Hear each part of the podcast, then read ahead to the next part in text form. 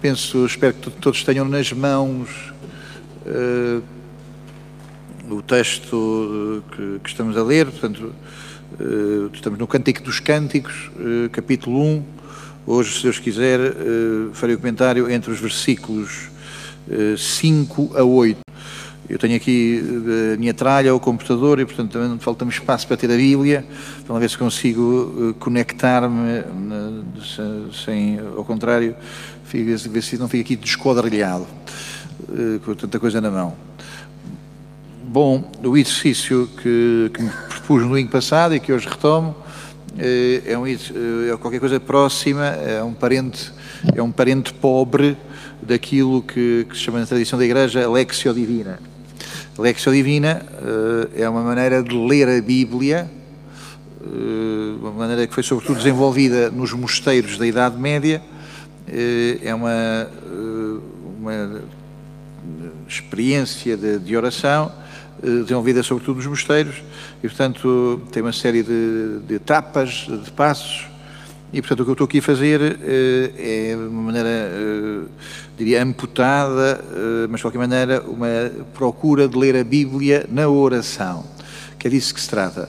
Enfim, não é uma conferência, não é para passar conhecimentos, eh, não se trata eh, de, eh, enfim, de passar informação que não tínhamos, mas informação. O que, tem, o que está aqui em causa é ler a Bíblia a rezar. E, portanto, o que é fundamental de quem está aqui perante mim é de que as pessoas que aqui estão também a ouvir também vão lendo devagarinho, vão lendo eh, a rezar, vão lendo à procura do que é que Jesus nos quer dizer nestas palavras, o que é que Jesus, o que é que o Senhor nos quer dizer eh, nesta parte da vida. Portanto, o que está aqui em causa é que façamos a leitura do que está a ser dito, o façamos na oração. Portanto, é completamente fora do propósito vir aqui assim para, eh, para recolher informação ou para tomar apontamentos se isto eh, não serve à nossa aproximação a Jesus, à maneira de crescer a nossa, a nossa comunhão com o Senhor. Bom, estamos num livro da Bíblia eh, que começa a meio, começa com uma, uma rapariga à procura de um rapaz uh, a esposa à procura do esposo, uh, eu próprio aqui na procura das melhores palavras, fixo-me em amada e amado, que são as designações que, que, sobretudo a partir de São João da Cruz, se estabeleceram na Igreja. Portanto, há alguém que é amada, uma amada, uma rapariga, e alguém que a ama, o amado.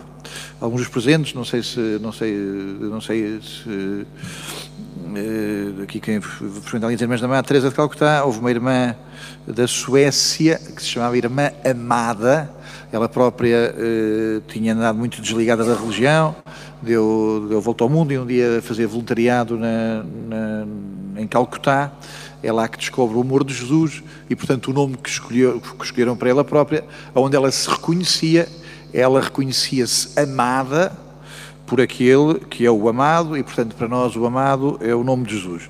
Então este livro é a história entre uma rapariga que sai à procura eh, do rapaz, a amada que vai à procura do amado, e portanto para nós o que nos interessa, eh, para nós o que nos interessa é o que é que esta leitura tem que ver com o nosso coração, com a nossa alma, que vai então eh, à procura de Jesus, que se encontra e que não se encontra com Jesus, que se encontra e que se desencontra. Antes de mais, é a história do nosso coração. Em alguns momentos percebemos também que é a história eh, puríssima de Nossa Senhora no encontro com Jesus. Percebemos sempre também que esta história, a amada verdadeiramente também é a Igreja e o amado é Jesus na sua relação com a Igreja. Eh, chegamos eh, ao versículo 5. Eh, aqui dá-se uma passagem, da vez passada, dá-se uma passagem de, do discurso. Antes, ela estava a falar dele. Antes ela estava a, a, a, a dizer da, beleza dele, estava a dizer que estava, que, estava a dizer que a pedir para entrar nos aposentos dele, e, portanto estava, estava a elogiá-lo. Antes a elogiá-lo. Agora vamos entrar numa fase em que ela vai falar de si própria. Até aqui ela falou dele. A partir daqui assim vai falar dela. Ela vai falar dela. Então esta expressão muito famosa, eu sou morena, eh, mas formosa, filhas de Jerusalém. Como as tendas de Quedar, como os pavilhões de Salomão. Eu vou ler os primeiros versículos todos que, vamos, que eu vou tentar, tentar procurar uh, comentar hoje, leio-os de seguida e depois comento. Eu sou morena mas formosa, filhas de Sião, como as tendas de Cedar, como os pavilhões de Salomão. Não repareis em mim por ser trigueira, foi o sol que me queimou, os filhos da minha mãe zangaram-se comigo, puseram-me a guardar as vinhas, mas a minha vida não guardei. Avisa-me, tu, amado da minha alma, onde levas o rebanho? Onde o levas a repousar ao meio-dia? Porque teria eu de andar errante atrás dos rebanhos dos teus companheiros? Uh, aqui, chega agora a um ponto, não, não sabe exatamente, mas parece que começa a falar ou ele, o amado, no versículo 8, ou fala ele, ou fala um coro. Uh, fala, portanto, um, um, podia ser um narrador ou alguém que aparece a dizer coisas para além do diálogo entre os dois. Então alguém começa a falar e diz: Se tu própria não o sabes, ó mais bela dentre as mulheres, segue tu mesma o rastro do rebanho e apacenta as tuas cabrinhas junto às uh, tendas dos pastores. Bom, então uh, estamos no versículo 5. Eu sou menina mas formosa. Como também a favor de, do abreviar, farei menos citações do que, do que é relevante. Se quiserem ver a questão do, da Morena e da Formosa na Bíblia, há um belo livro, ainda mais neste tempo destas uh, uh, tremendas histórias de degradação, de decadência. Poderão ver o livro das Lamentações, uh, vem a seguir ao profeta Jeremias, o capítulo 4, enfim, todas as lamentações, mas no modo particular o capítulo 4, entre o, século, o versículo 7 e o 8. É bom de ver que as raparigas eh, mais escuras eh, é porque andavam a, a, trabalhos, andavam a trabalhos no campo, andavam fora de casa eh, e, portanto, as que tinham a pele menos escura é porque não tinham que andar a trabalhar nos campos. À partida seria gente mais rica, seria gente que tinha uma casa onde ficar, não tinham que descer à rua para fazer os trabalhos. Portanto, o ser morena tem que ver Eh, com este facto de, de, de, ser alguém que andava uh, mais por fora uh, contra o, é uma ideia de um ideal de beleza em que a pele não está queimada. bom, em todo o caso, há aqui qualquer coisa que, que, é ainda mais rico do que isto.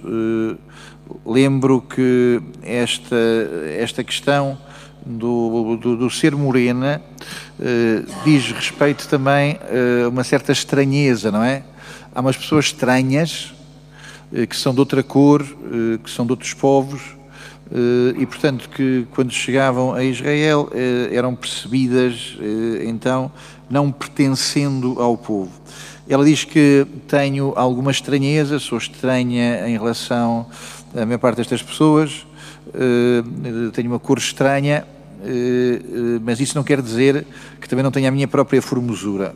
Um, ontem tive aqui um rapaz a pedir, dois, dois homens, um é agente artístico do outro, e portanto eu conheço o agente artístico, o, o, artista não é dos mais famosos do país, mas é, ainda assim é conhecido, e é, é cabo-verdiano, é mulato, e então o, o branco, que é o agente, dizia-me que foram à Rússia e na Rússia uh, foram lá cantar, havia, lá, havia público para, para este cantor, que este cantor cabo-verdiano que vive em Portugal, uh, e lá chegaram, e portanto ia o cantor, e um cameraman que andava a fazer umas filmagens, e é este branco.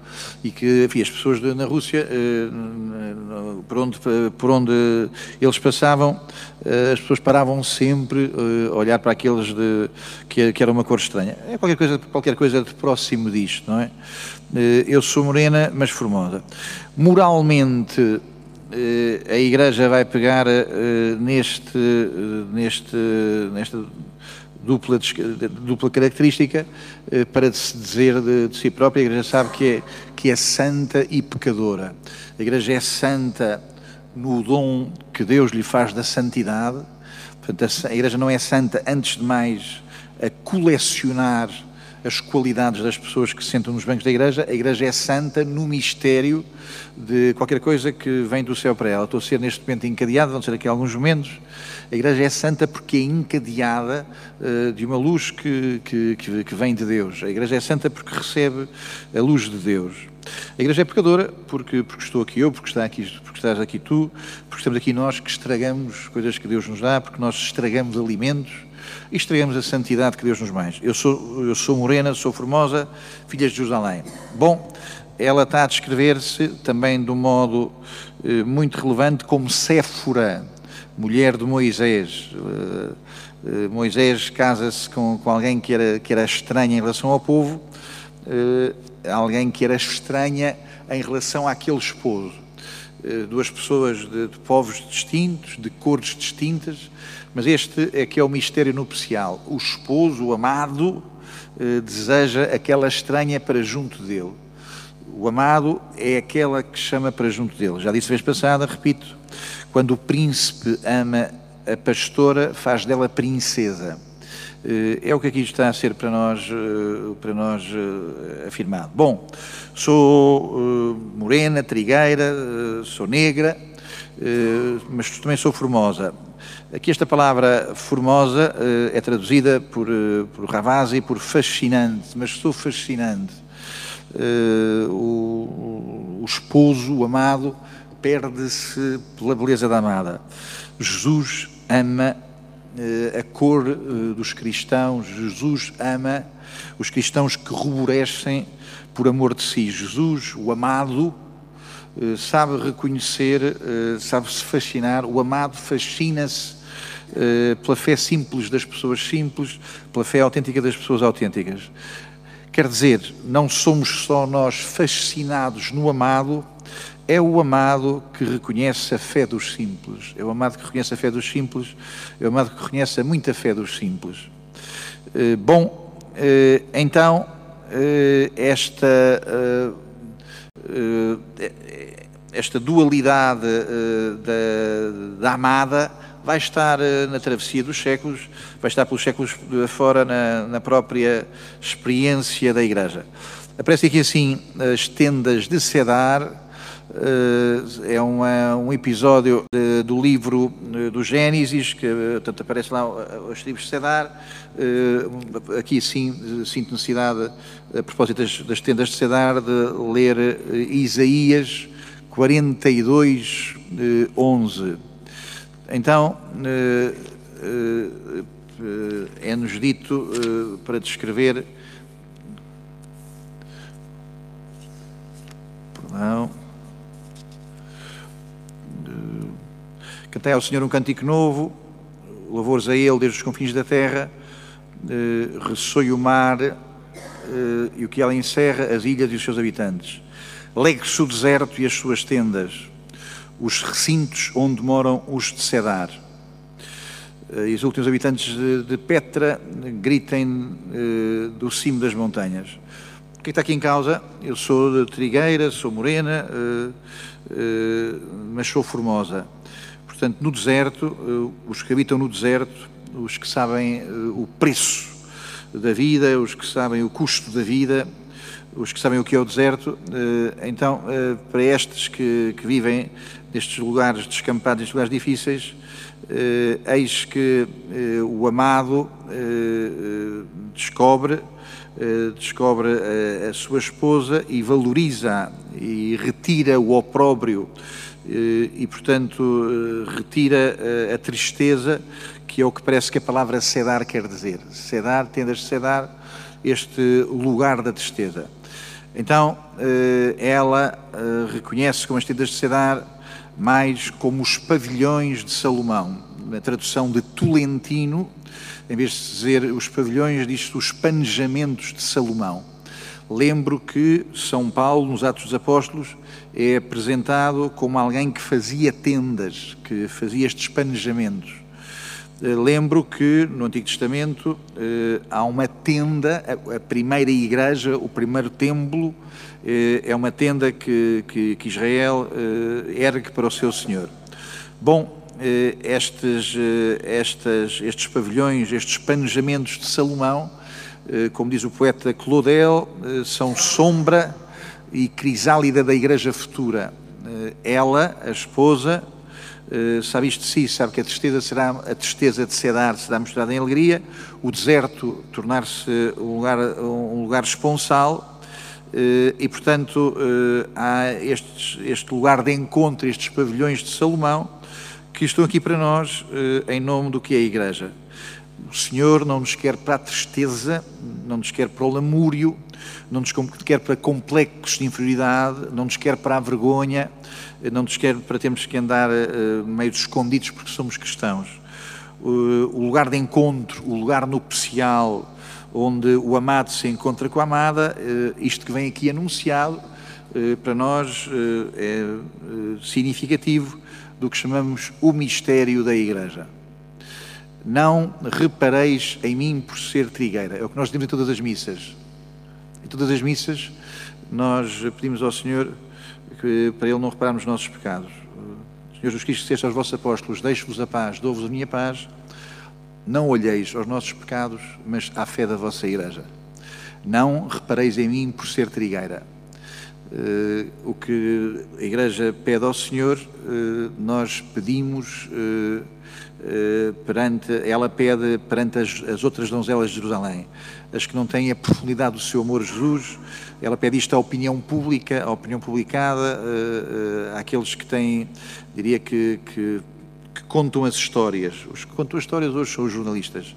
Amada, defende eh, diante eh, das donzelas de Jerusalém a sua cor, a sua origem. Eh, então, ela está aqui assim, livre, diante da sua história, porque não é isso que é mais importante. O que é mais importante é que o amado olhou para a amada. Foi o sol que me queimou, os filhos de minha mãe zangaram-se comigo, puseram-se-me a, puseram a guardar as vinhas, mas uh, a minha vida, a minha vinha não aguardei. Bom, uh, aqui chegamos, podemos dizer, ao pecado original. Deus coloca o homem sobre a luz do paraíso, Deus coloca o homem para ter acesso à ciência, Deus diz ao homem qual é que é o caminho eh, que o homem deve fazer, mas eh, acontece que eh, ela que era suposto ser formosa deixou-se queimar, deixou-se queimar então pelo orgulho que, de quem esteve neste jardim muito perto do sol. Os filhos de minha mãe zangaram-se comigo, puseram-me puseram a guardar as vinhas, mas a minha vida eh, diz Tolentino na sua tradução, mas a minha vida não guardei, diz Tolentino, mas só a minha própria vinha não guardei. Uh, o pecado original. Uh, lembro que Deus colocou o homem guardado num jardim, num jardim em que ele estava guardado, e então aqui é o mesmo verbo que aparece em Gênesis 2,15, este verbo uh, uh, que descreve uh, o pecado original no que tem de desobediência, não guardou a vinha, não guardou a sua relação com Deus, assim como o encontramos em Gênesis 2,15. Bom, do que, é que, do que é que se trata? Deus criou o homem para a relação com Ele. lembro eh, que Deus eh, lhe deu eh, um jardim, portanto, um lugar guardado, um lugar protegido, e o homem tinha outras ideias mais divertidas para a existência e não precisou de Deus para, para seguir, seguir por esse caminho. Bom, a partir de agora, depois do jardim, entramos num outro momento do livro. Ela não guardou o jardim, ela não guardou a comunhão com Deus, ela não guardou a relação com Deus, então entramos aqui, entramos aqui assim, uh, noutro, noutra, noutra fase da nossa leitura, que é ela uh, ter que partir à procura, à procura do amado, não saber onde é que ele está, vai em demanda dele, vai à procura dele, está, percebe que está de longe dele, sabe que, sabe que, que o deseja, mas precisa de, de, se pôr em movimento, precisa de se tornar peregrina eh, precisa do seu próprio êxodo, da sua própria quaresma, para eh, se encontrar eh, com Ele. Eis que chegamos ao versículo 7: Avisa-me tu, amado da minha alma, onde levas o rebanho, onde o levas a repousar ao meio-dia. Porque teria eu de andar errante atrás dos rebanhos dos teus companheiros? então aqui assim, eh, começo pelo fim, neste, na, terceira, na terceira parte deste versículo 7, porque teria eu de andar errante, eh, Tolentino na sua tradução coloca, eh, porque teria eu de vaguear atrás dos rebanhos dos teus companheiros. Há outros amores, há outros companheiros, diria, há outras religiões, há outras consolações, há outras emoções, há outras sensações, há outros beijos, eh, há outras orgias, eh, eh, há, há outras possibilidades da, da, alma se distrair. Recentemente li a frase de Pascal que para fugirmos da miséria da nossa vida, para fugirmos da miséria da nossa vida, temos a imaginação e a imaginação é a grande miséria da nossa vida. Para fugirmos da miséria da nossa vida, a gente vai com a imaginação, vai com outros companheiros, vai com outros deuses. Para fugirmos da miséria da nossa vida, temos a imaginação. E a imaginação, depois, torna-se a grande miséria eh, da nossa fuga, da nossa responsabilidade, do nosso descompromisso, eh, da nossa falta de amor à verdade. Porque teria de andar errante, a vaguear, eh, eh então, eh, errante é o oposto eh, daquilo que, que é proposto por, pelo amado. Eu sou o caminho, eu sou a verdade, eu sou a vida. Errante é não saber do caminho, é não saber de onde encontrá-lo a ele amado. Poderia andar perdida, sem caminho, uh, atrás de, de, outros eh, rebanhos, de, de outros públicos, de outras manifestações, de outras experiências, que não esta de, seguir, de seguir contigo. Avisa-me, disse na vez passada, que a resposta do Novo Testamento ao Cântico dos Cânticos, eh, o livro que fala mais no Antigo Testamento com o Cântico dos Cânticos, seja por citações diretas, seja eh, por indícios, eh, seja por intertextualidade, é claramente o Evangelho de São João. Avisa-me tu, amada minha, tudo o que diz respeito à Madalena e à Samaritana no Evangelho de São João tem muito eco, tem muita ressonância em relação ao Cântico dos Cânticos. Eh, o desenho que eh, se vê no Evangelho, o desenho, o perfil de, de Madalena, o perfil da Samaritana e também em alguns momentos o perfil da mulher-mãe santa da Virgem. Então tem muito que ver com, eh, com Nossa, com, muito, também Nossa Senhora tem que ver com, com a beleza desta amada quando ela se aparece na sua beleza. Avisa-me tu, amada da minha vinha, da minha vida, eh, se formos à Samaritana, ao capítulo 4, ao versículo 20, Jesus eh, dá um aviso à, dá um, dá um aviso à Samaritana, dá um aviso, eh, dá o aviso que esta pede. Ela pede o aviso e Jesus diz: Os nossos pais adoraram neste mundo. Perdão, ela diz: Os nossos pais adoraram neste monte e vós dizeis que em Jerusalém é que está o sítio onde se deve adorar. Jesus responde-lhe: Mulher, sou eu, sou eu que estou aqui. Avisa-me, já não é preciso procurar mais, mulher, sou eu que estou aqui, sou eu aquele que corresponde à tua procura, uh, sou eu aquele que decifra a tua inquietação. Avisa-me tu, amada minha vida. um pouquinho mais à frente, no mesmo capítulo da Samaritana, no versículo 42, todos os que andavam meio perdidos, todo um povo, todo, uma expressão feia, todo um público, todo um grupo, toda uma pequena multidão que andava perdida, toda uma terra que não tinha vínculo, que não tinha ligação, andavam meio perdidos, eis que se encontraram e dizem, eh, dizem assim: já não é por causa do teu aviso, mulher, não é por causa do que tu disseste, já não é por causa do que tu disseste que nós acreditamos. Nós próprios ouvimos e sabemos que é este realmente o Salvador do mundo, é este, é ele, é este o Salvador do mundo. Avisa-me eh, o encontro de Jesus com a Samaritana eh, é o responder a este pedido, é o corresponder a este pedido. Na Samaritana, estas perguntas da amada encontram a sua resposta. Bom, eh, surge aqui um tema eh, muito importante no Antigo Testamento, que é o tema dos rebanhos, eh, onde levas o rebanho. Não sairíamos de, da Samaritana se tivéssemos em atenção que aonde os pastores levam o rebanho é sempre onde há pastagem e de uma maneira mais perigosa e uma maneira que implicava conflitos e de uma maneira que implicava uh, uma valentia e uma sabedoria, levavam os rebanhos aonde havia água, não é? Uh, há muitos episódios decisivos no Novo Testamento, no Antigo Testamento, de, encontros no, rebanho.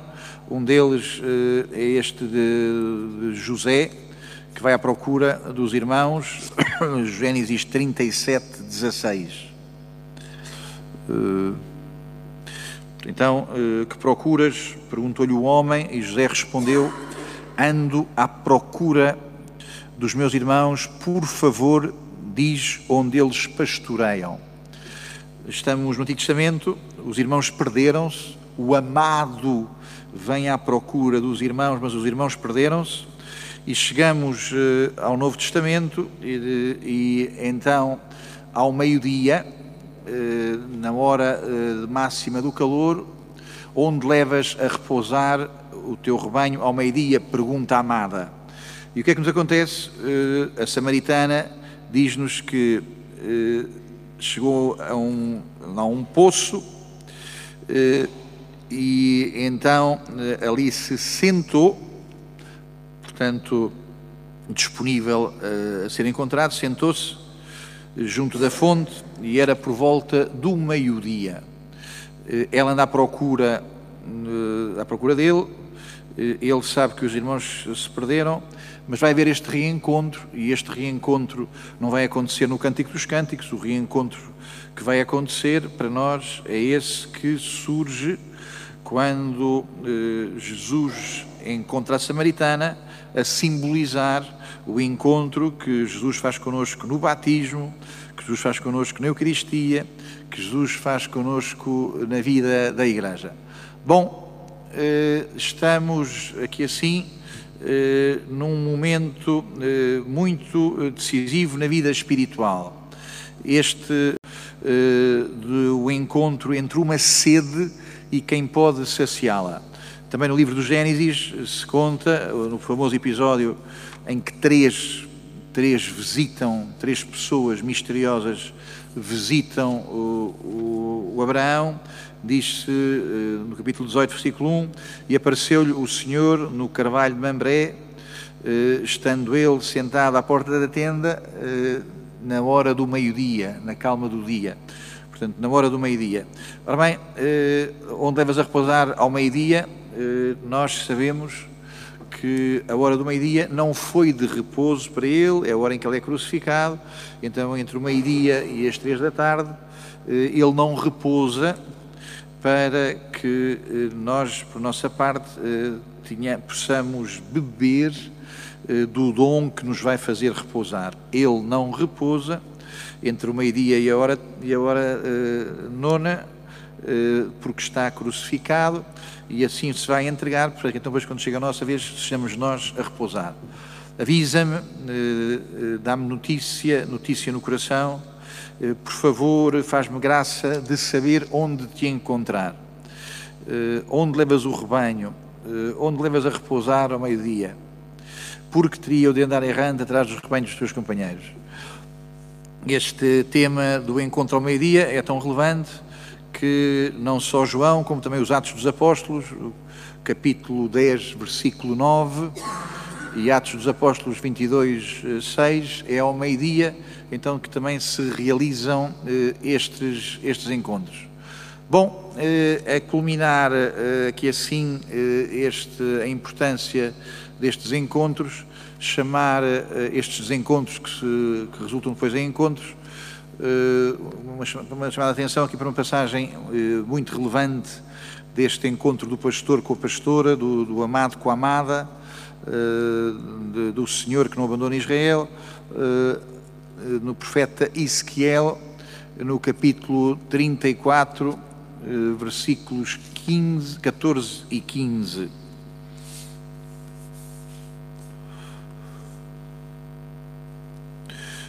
O Senhor, o bom pastor. Então diz assim: Eu apacentarei as minhas ovelhas em boas pastagens.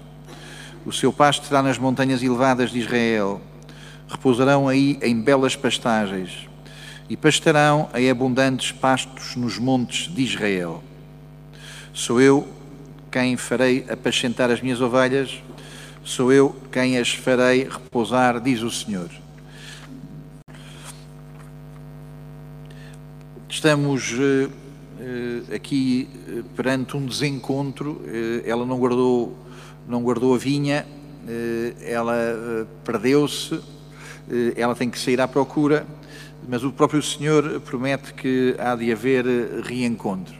Gosto muito de um texto que passo a citar, Jeremias 31, onde se diz qualquer coisa, uh, para mim, muito emocionante e muito impressionante uh, neste, nesta procura que o homem faz de Deus, mas também nesta impressionante procura que Deus faz do homem. Diz assim, no versículo 31, eh, do capítulo 31, versículos 21 e 22. Eh, então, eh, o profeta convida, o Senhor convida ela, amada, convida a igreja, convida o coração de cada um de nós a fazer um caminho que, que tem marcos. Ergue sinais para ti, coloca marcos para a tua orientação, presta atenção ao caminho, à estrada para onde passaste, Regressa, Virgem de Israel, regressa a estas cidades que são tuas. Até quando andarás errando, filha rebelde? Bom, o Senhor eh, quer-nos eh, para Ele, o Senhor quer-nos para este, para este reencontro. Eh, o Senhor eh, dispõe as coisas eh, na nossa história para que o, para que o, possamos, eh, para que o possamos reencontrar. Onde levas o rebanho, onde moras, uh, perguntam os discípulos a Jesus, e o Senhor deixa sinais, deixa sinais no caminho. Penso que estes marcos são, antes de mais, a palavra de Deus, estes marcos são o caminho com o povo de Deus, estes marcos são os santos, são os mestres, são os que, pelo caminho, nos, nos ensina, assinalam onde encontrar Jesus. Então surge aqui assim, este versículo, ele sim é absolutamente espantoso, que é quando, no final do portanto, Jeremias 31, eh, 22, eh, até quando andarás errando, filha rebelde, e tu esta frase formidável. Porque o Senhor criou algo de novo sobre a terra, dois pontos, a mulher anda de volta do homem. Uh, já houve vezes em que uh, é, são os homens à volta da, da, pequena, é o homem à volta da, da senhora, é o homem à volta da rapariga, eh, é completamente inusitado, é completamente contra ciclo daquilo que era a prática uh, do Antigo Testamento. Uma mulher que andava à volta dos homens, no Antigo Testamento, uh, tinha um tipo de profissão, uh, tinha um tipo de descrédito que, e um tipo de desconsideração, que, enfim, também entre nós até há pouco tempo também seria assim. Então aqui é, é elogiado, aqui é exaltada esta amada que anda à volta do amado, porque é disso que se trata. Porque o Senhor criou algo de novo sobre a terra. E isso que é novo e isso que é surpreendente novo é o coração do homem saber onde se encontrar com o coração de Deus. Bom, o que está aqui em causa, como diz Divo Barsotti, que é um, um, padre que eu sigo muito, um italiano, o que aqui está em causa é que Deus, é um, era um, eh, foi beneditino, mas um monge, um ermita, morreu há uns, há uns 20 anos, o que ele diz, diz Barsotti, Deus não se faz procurar sem se deixar encontrar. Deus não se faz procurar sem se deixar encontrar.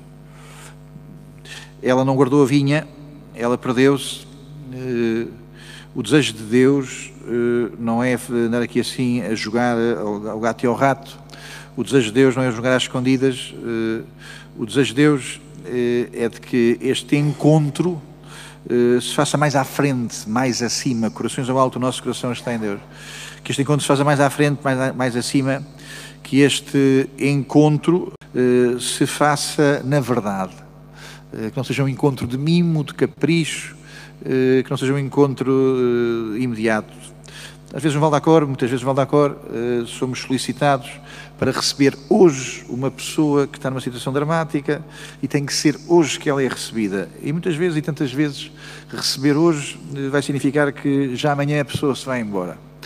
Uh, quer dizer, uh, as coisas uh, quando nos chegam, sem nos temos que pôr ao caminho, assim como chegaram, assim também, eh, assim também desapareceram. Bom, eh, estou a terminar, eh, chegamos ao versículo 8. É ele que fala, é ele, é o coro. Eis que alguém diz: Se tu própria não o sabes, ou mais bela das, das mulheres, segue tu mesma o rastro do rebanho e apresenta as tuas cabrinhas junto às tendas dos pastores.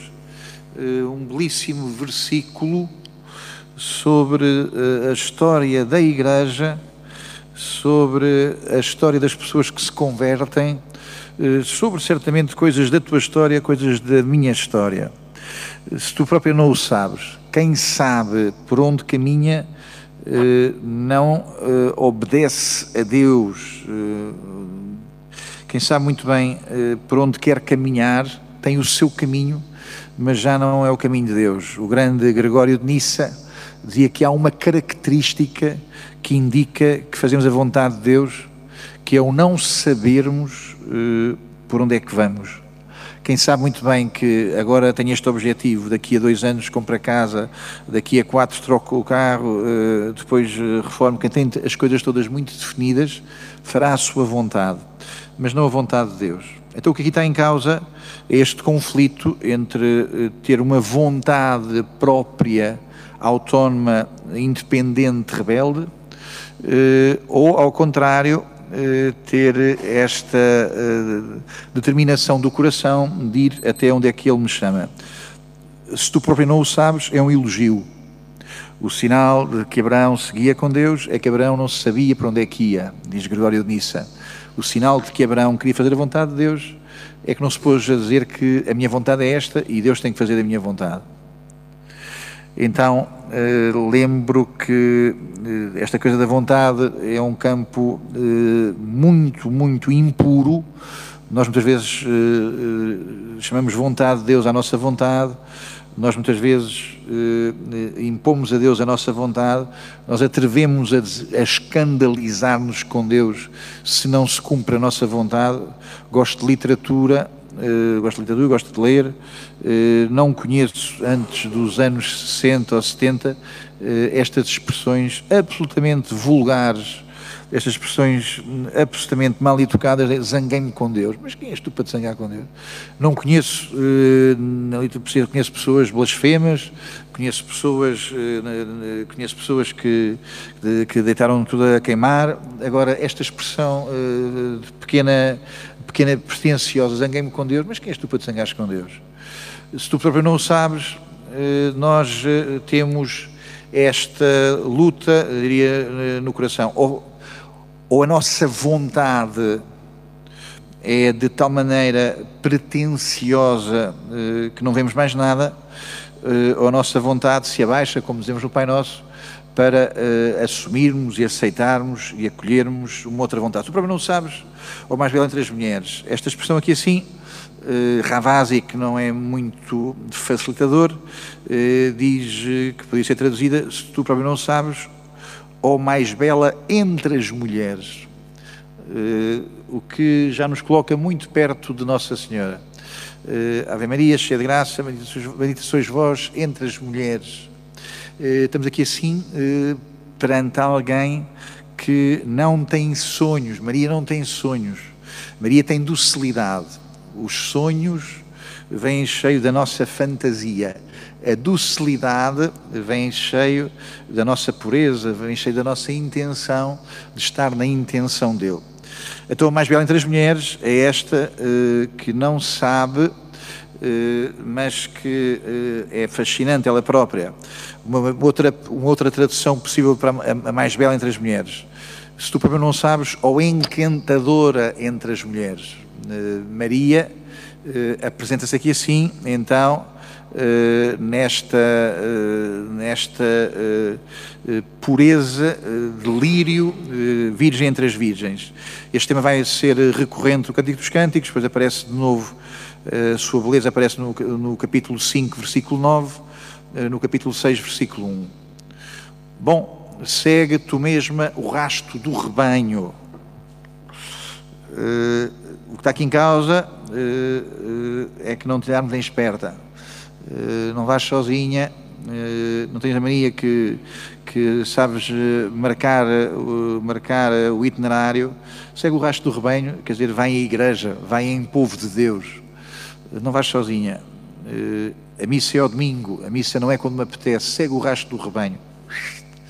A missa é ao domingo, uh, um pequeno exemplo, a confissão é junto ao padre, não é às nuvens, segue o rastro do rebanho, segue como faz uh, o, povo, o povo simples de Deus. E apacenta os teus cabritos junto às tendas dos pastores. Bom, quem assim fez quem acolheu eh, esta indicação de andar lá perto das tendas dos pastores, eh, depois cedo percebeu que o amado estava ali e estava ali para nós. Quem acolheu a indicação de andar junto às tendas dos pastores, eh, depois lá na noite, naquela noite famosa, recebeu a notícia de que é por aqui e de que ele está muito perto daqui e está aqui muito perto de ti como teu Salvador, como Salvador para, para a tua vida. Eh, fizemos hoje a segunda parte deste percurso. Da primeira vez ela falou dele, hoje ela fala mais de si própria, hoje ela própria é corrigida, eh, ela vai eh, ao seu encontro neste, neste percurso que é como a nossa, como a nossa vida. Nós nunca temos Deus nas mãos, mesmo quem comunga uh, nas mãos, nós nunca temos Deus nas mãos ali uh, para ser manipulado, para ser, uh, para ser usado como nós o queremos. Nós não temos Deus nas mãos, nós temos a possibilidade de ir ao encontro de Deus de ir fazer esta descoberta, onde é que ele habita, onde é que ele repousa. Desse percurso, desse itinerário, deu testemunho estes versículos que hoje escutamos. Para acelerar um bocadinho mais, da próxima vez, se Deus quiser, faço entre o versículo 9 e o 17, com o que se conclui eh, o primeiro